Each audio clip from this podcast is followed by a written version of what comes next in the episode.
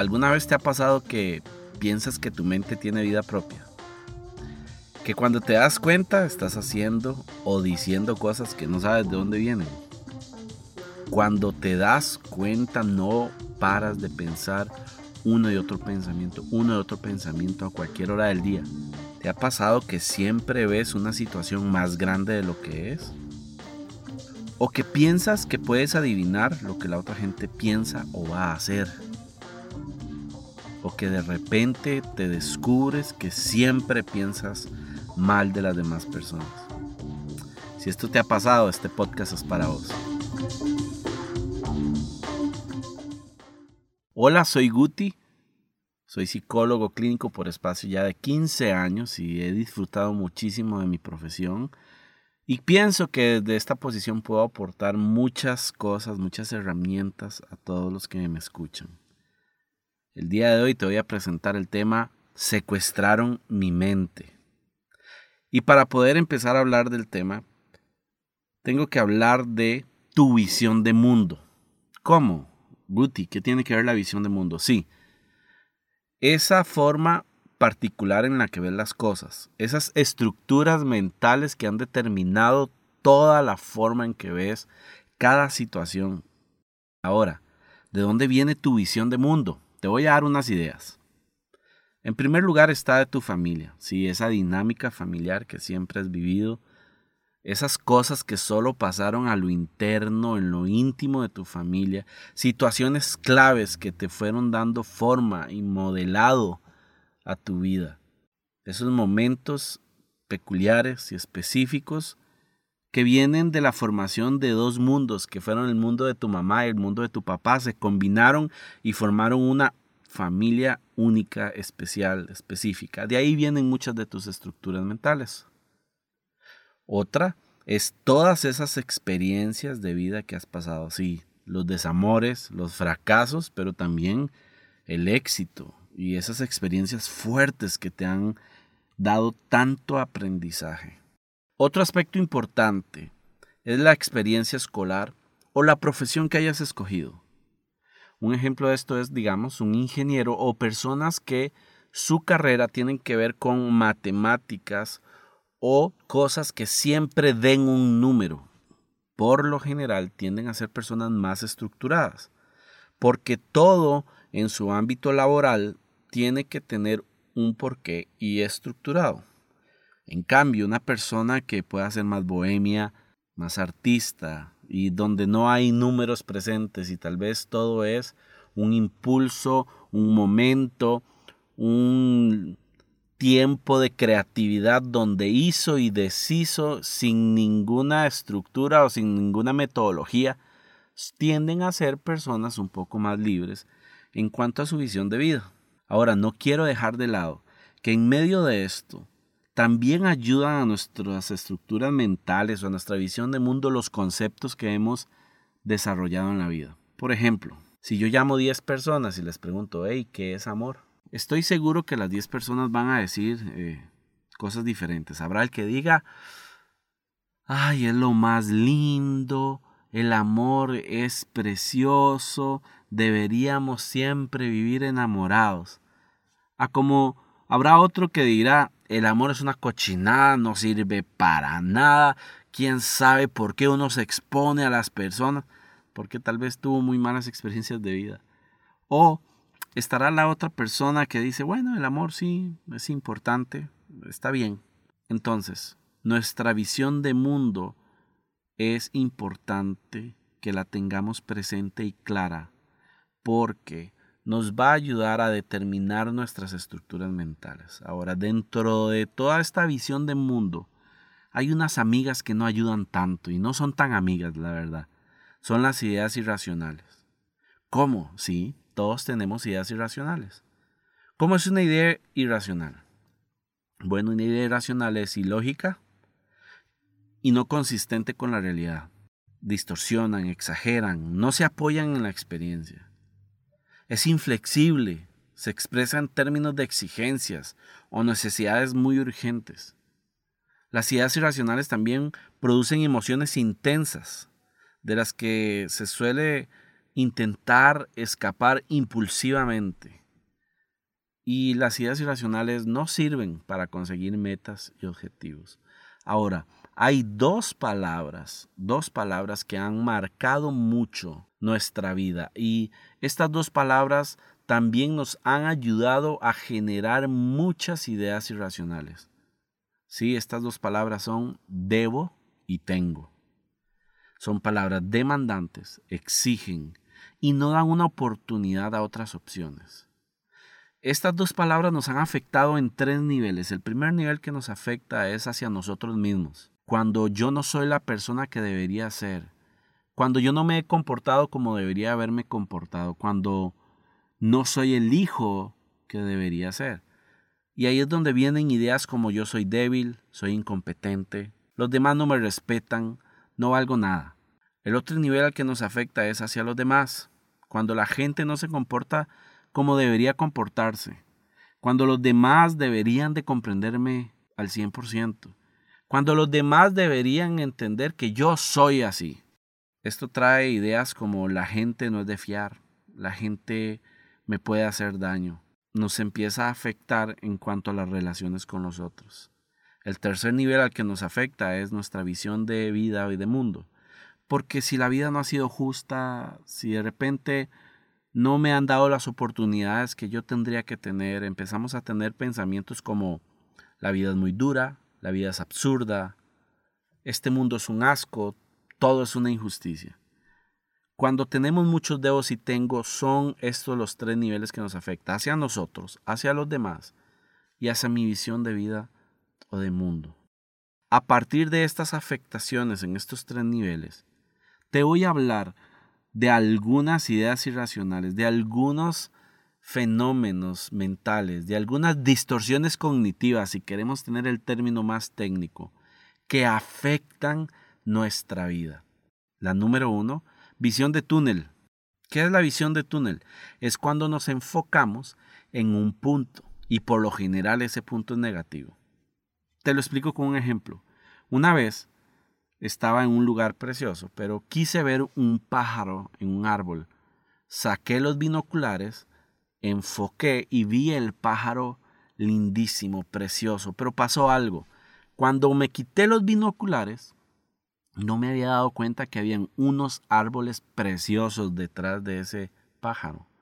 Y no solo eso, no me había dado cuenta de las montañas que estaban kilómetros atrás, pero desde donde yo estaba tenía una perspectiva tan especial y también no me había dado cuenta que el sol estaba justo por esconderse detrás de esas montañas y hacía unos colores en el horizonte impresionante.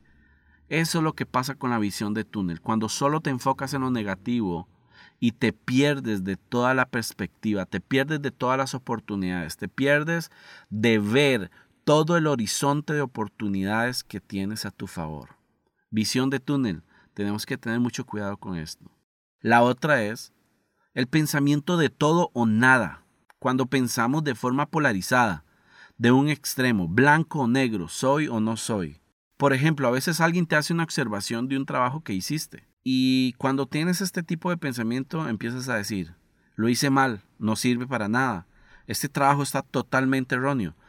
Alto, no te está diciendo esto, te está diciendo corrige esto pequeño. Pero cuando tenemos el pensamiento de todo nada, o sirve o no sirve, o es aprovechable o se desecha. No tenemos los puntos medios, no tenemos equilibrio. Cuando ponemos las cosas en blanco y negro, en somos o no somos, no tenemos muchas opciones. Es peligroso cuando hacemos esto. Porque tus reacciones van a ser igual de polarizadas. Recuerda que lo que piensas es cómo vas a actuar. ¿Por qué digo esto? Porque las personas de todo nada, o el día es maravilloso, perfecto, o el día es asqueroso. La verdad las personas que tienen esta distorsión cognitiva de todo o nada, muy pocas veces tienen conceptos o puntos medios equilibrados. Otra idea irracional o distorsión cognitiva que secuestra nuestra mente, el asumir. Cuando asumes que sabes lo que va a pensar otra persona, cuando asumes que sabes cuál va a ser la reacción de otra persona, cuando crees que vas a adivinar cómo reacciona otra persona. El asumir es peligrosísimo. El asumir tiene mucho que ver con el control. El asumir tiene que ver con una idea ilusoria de que yo conozco muy bien a los otros. El asumir es cuando yo creo que sé cómo se van a desatar todas las situaciones. Es peligroso asumir. A veces hacemos conceptos, ideas, etiquetamos personas porque estamos asumiendo que sabemos la intención de esa persona. Muchas veces ponemos etiquetas negativas como esta persona es traicionera, esta persona es malhumorada, no puedo confiar en ella, porque estoy asumiendo de dónde provienen las intenciones de esta persona para hacer lo que hace. Tenga cuidado con asumir. Otra de las distorsiones o ideas irracionales que secuestran nuestra mente y de la cual tenemos que tener mucho cuidado también es de la adicción a la aprobación. Cuando empiezas a vivir tu vida para complacer a otros, cuando te dejas de último lugar, cuando tus prioridades están de último y empiezas a priorizar lo que las otras personas desean o quieren. Muchas veces esperamos la validación de otros para actuar. Y aquí es algo importante porque puedes estar frenando tu vida porque no obtienes la validación de los demás.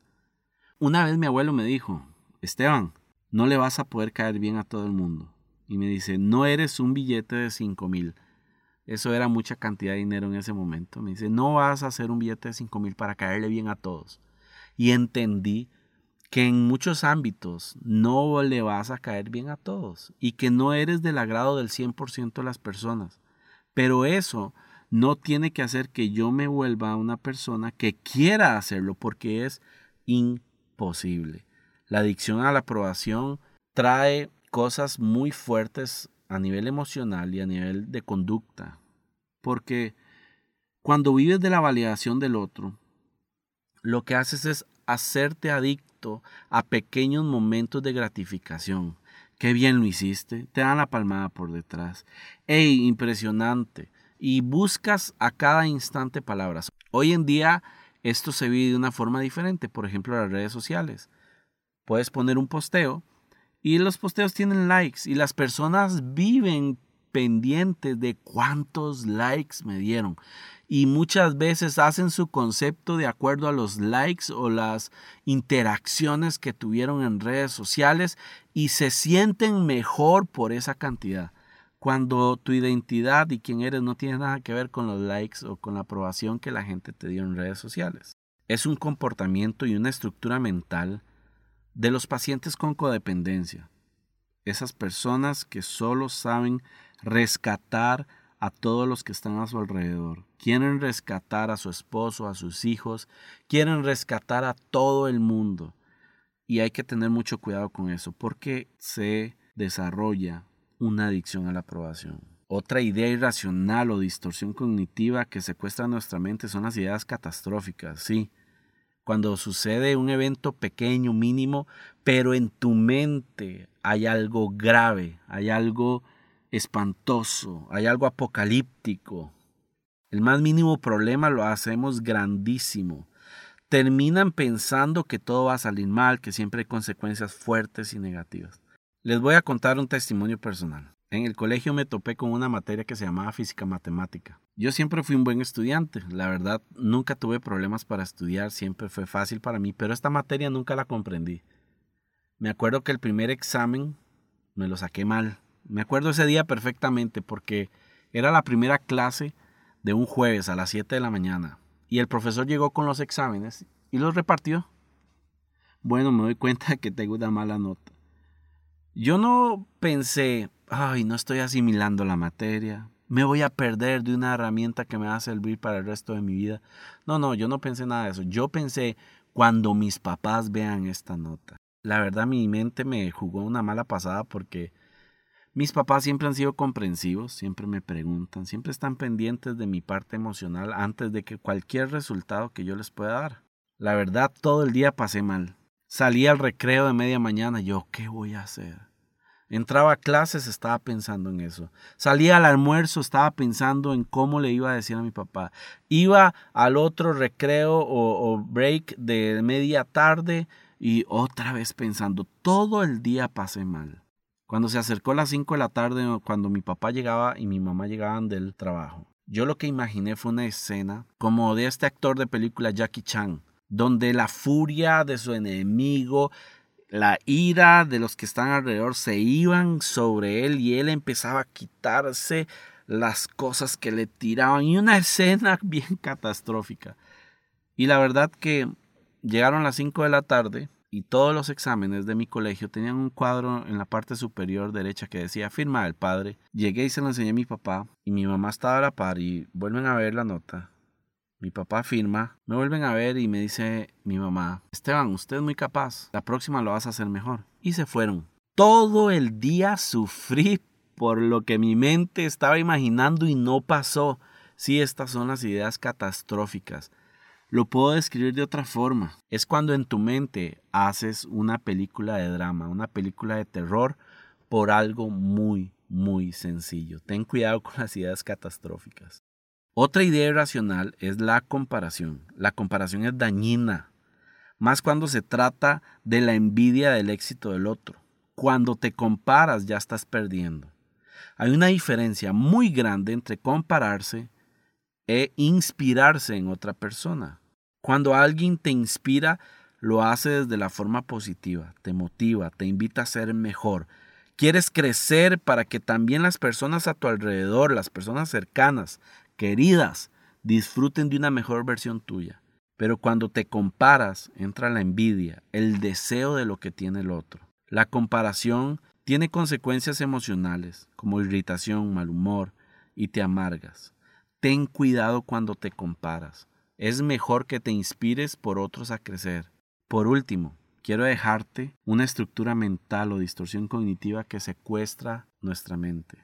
El control esa ilusión de pensar que puedo controlar muchas cosas de la vida. Esta forma de pensar es muy común de encontrarla en pacientes con codependencia.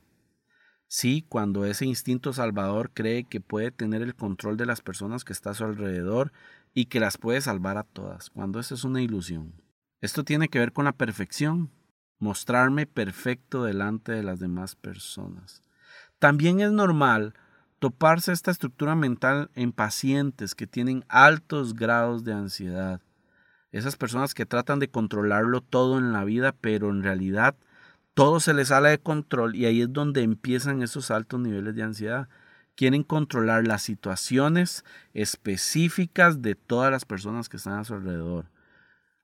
Quiero decirte que lo único que podemos controlar son tres cosas en la vida. Lo que pienso, lo que siento y lo que hago. Y a veces ni siquiera esas tres cosas estamos controlando. Todo lo demás es una ilusión que usted y yo pensemos que podemos controlarlo.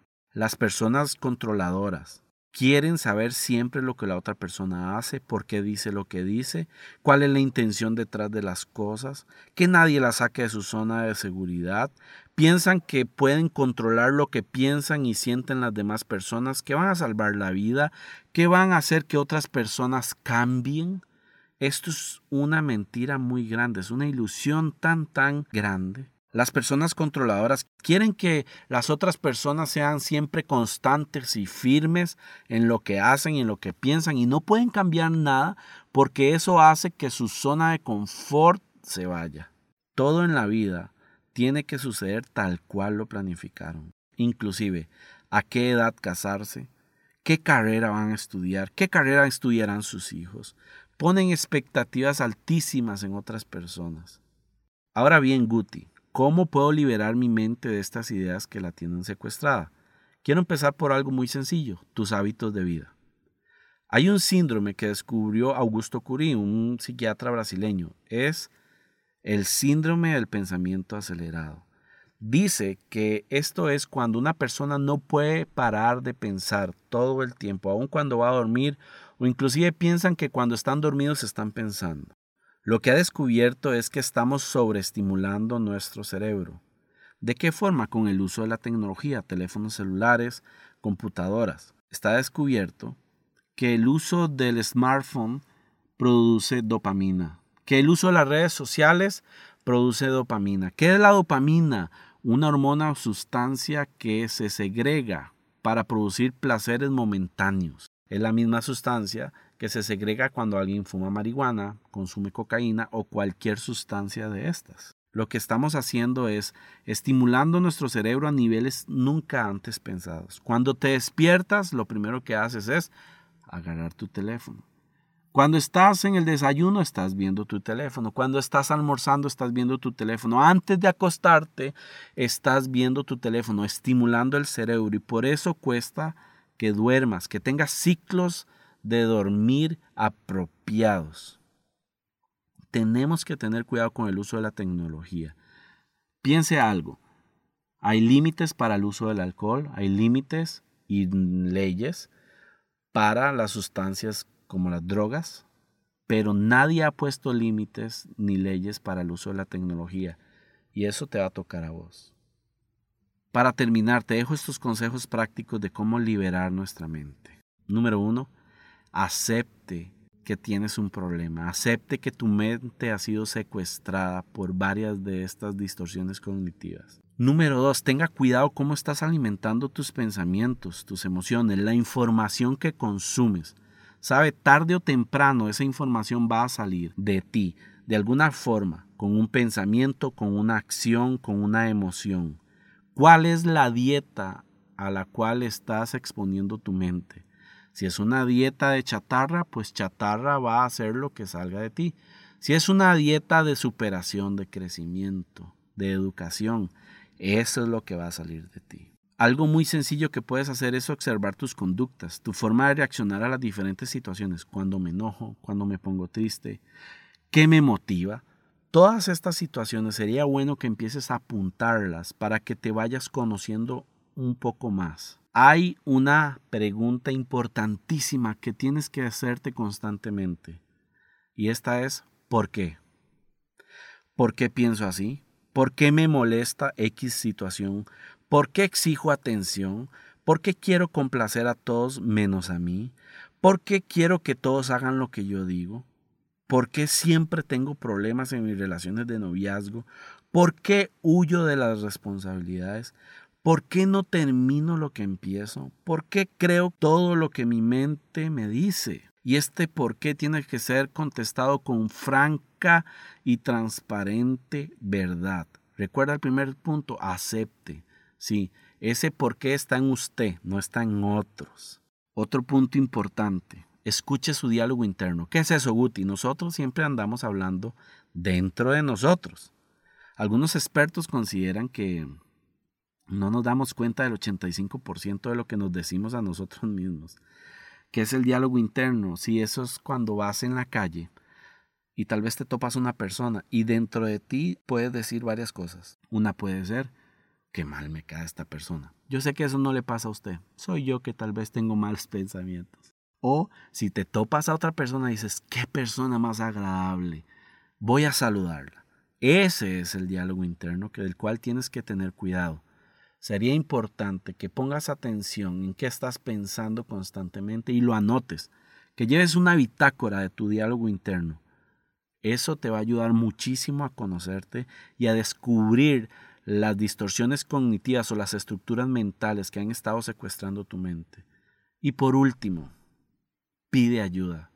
Si no sabes cómo hacerlo, si has luchado por mucho tiempo y todavía sigues con algunos vicios de pensamiento, hey, por favor, pida ayuda, no se quede solo. El quedarse solo o sola no es una muy buena decisión. La verdad no es una buena decisión. No se quede solo, pida ayuda. ¿Sabes? Quiero que descubras esto. Secuestraron tu mente, pero tu mente ha estado secuestrada por ti mismo. No hay otra persona. Tú mismo has secuestrado tu mente. Eres la persona responsable de lo que piensas y sientes. Y es momento de que nos hagamos cargo de esto. Bueno, llegó el momento de despedirnos. Si quieres dejarme algún comentario o contarme un testimonio, por favor escríbame a mis redes sociales, soy GutiCR, soy GutiCR o a mi página web soyguti.com. Por favor, espero pronto comunicarme contigo y poder compartir más.